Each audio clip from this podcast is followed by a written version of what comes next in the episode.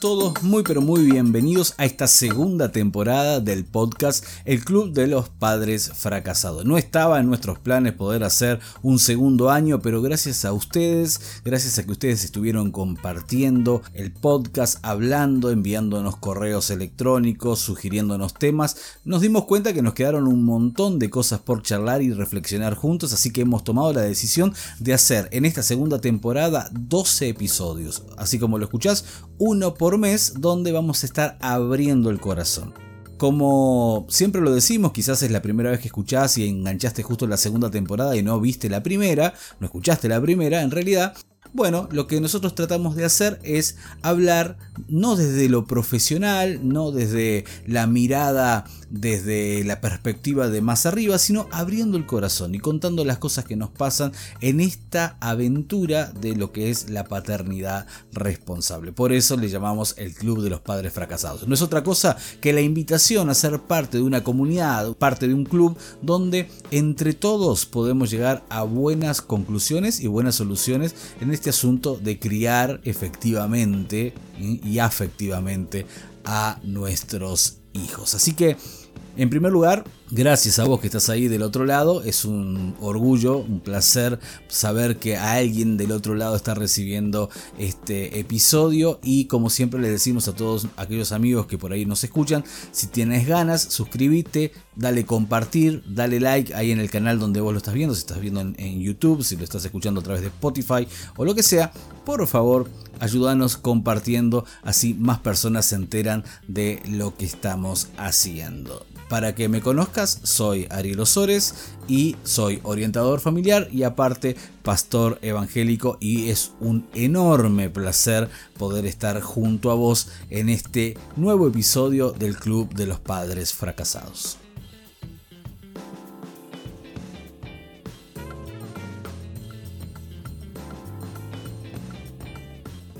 En este primer episodio vamos a hablar acerca de la vulnerabilidad, o sea, padres vulnerables, porque queremos tirar por tierra esa idea que nos imponen de los super padres, ¿no? Super mamá, super papá, el padre héroe o la madre heroína, que dista mucho realmente de la realidad, pero a veces nos condicionan a que tenemos que ser siempre fuertes, ¿no? Y entonces cuando alguien viene a proponernos de ser realmente vulnerables y, mostrar las heridas y las cicatrices y las raspaduras de rodillas, entonces realmente se convierte en un mensaje incómodo y creo que además de incómodo, es necesario. Necesitamos empezar a reflexionar acerca del poder que existe en la vulnerabilidad. Y para entrar en tema, vulnerable, para definirlo, es aquel que puede recibir algún tipo de daño emocional, espiritual o físico.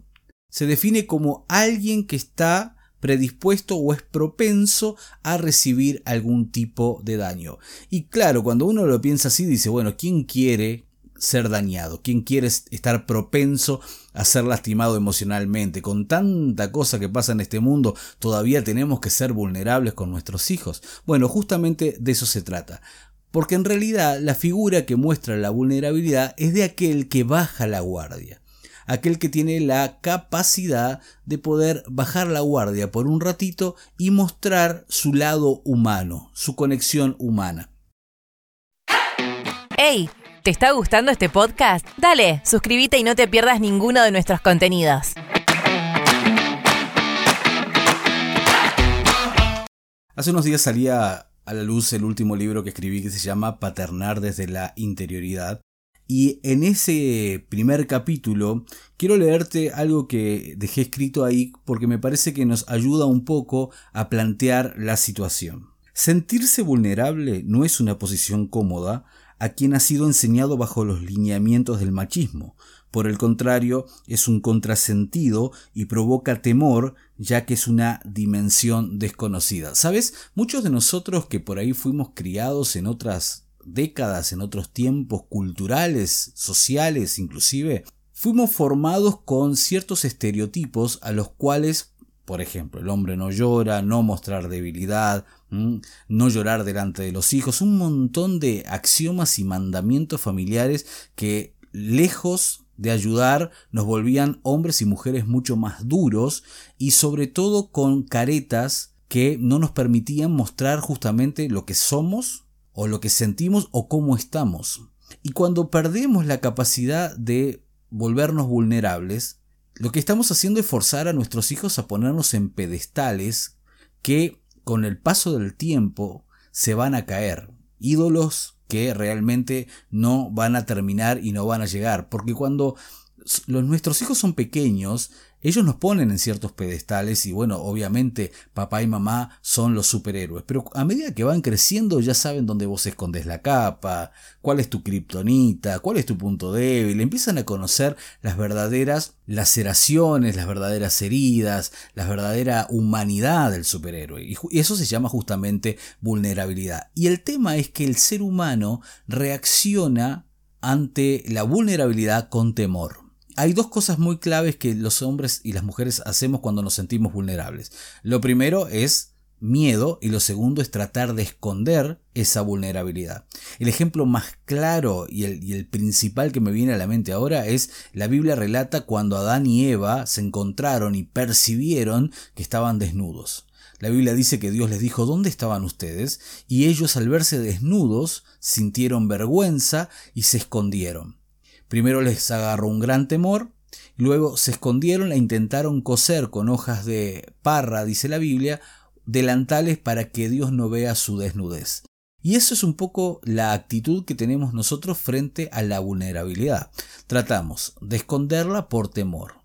Tenemos miedo a que nuestros hijos no nos quieran si nos ven tristes o nos ven llorar o nos ven cansados. Tenemos miedo a que el resto de las personas eh, cambie su concepto de nosotros si nos ven como realmente estamos. El tema es que a la larga ellos se van a dar cuenta. Nuestros hijos se dan cuenta de que no somos superhéroes, que somos simples mortales, hombres y mujeres que estamos tratando de hacer lo mejor posible. Y por eso debemos de empezar a volvernos un poco más vulnerables, y a mostrar nuestra vulnerabilidad. Yo no estoy hablando de mostrar malas actitudes, sino que estoy hablando justamente de mostrar el cansancio, mostrar el hartazgo, mostrar que hay cosas que nos duelen, que hay cosas que nos molestan, mostrarnos vulnerables. Si somos de los que lloramos, si somos de los que necesitamos un descanso, si somos de los que necesitamos un abrazo, una palabra de aliento, no todo lo podemos en la vida.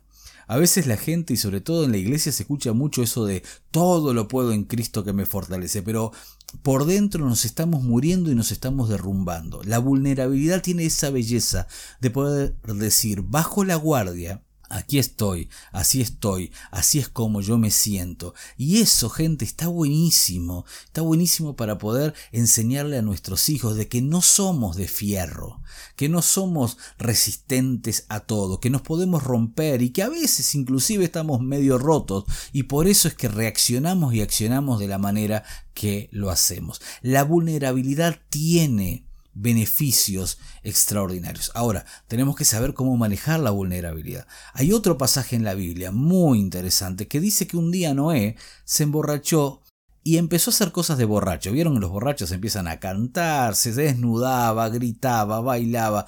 Y uno de los hijos se enteró, lo vio, lo vio desnudo y fue a contarle a sus hermanos. Y sus hermanos le dio tanta vergüenza de verlo desnudo al padre que dice la Biblia que caminaron hacia atrás y con una capa lo taparon y lo llevaron para que Noé pueda dormir y descansar.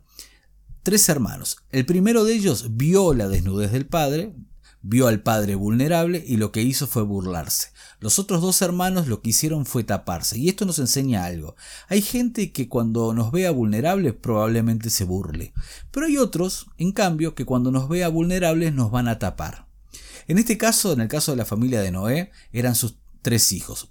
Y eso nos enseña de que debemos de enseñarle a nuestros hijos que cuando nos vean vulnerables, cuando nos vean por ahí en esa sensación o en esa situación en la que estamos caídos, puedan ser de los que nos tapan de, los que nos cubren y nos llevan a descansar hasta que nos repongamos. Hace unos días atrás mi esposa compartía en un evento para mujeres ahí en Paraguay de que hay situaciones momentáneas que no nos definen. Hay puntos de quiebre, hay momentos en la vida en que uno está más vulnerable, está como más dolido, pero eso no te define por el resto de tu vida. Quizás tomaste una mala decisión, quizás estabas pasando por una crisis, por un mal momento en la vida. Ya te he hablado acerca de las crisis en otros episodios atrás. Quizás sea un momento de tu vida, pero eso no define quién vos sos o quién vas a llegar a ser simplemente fue un momento de vulnerabilidad.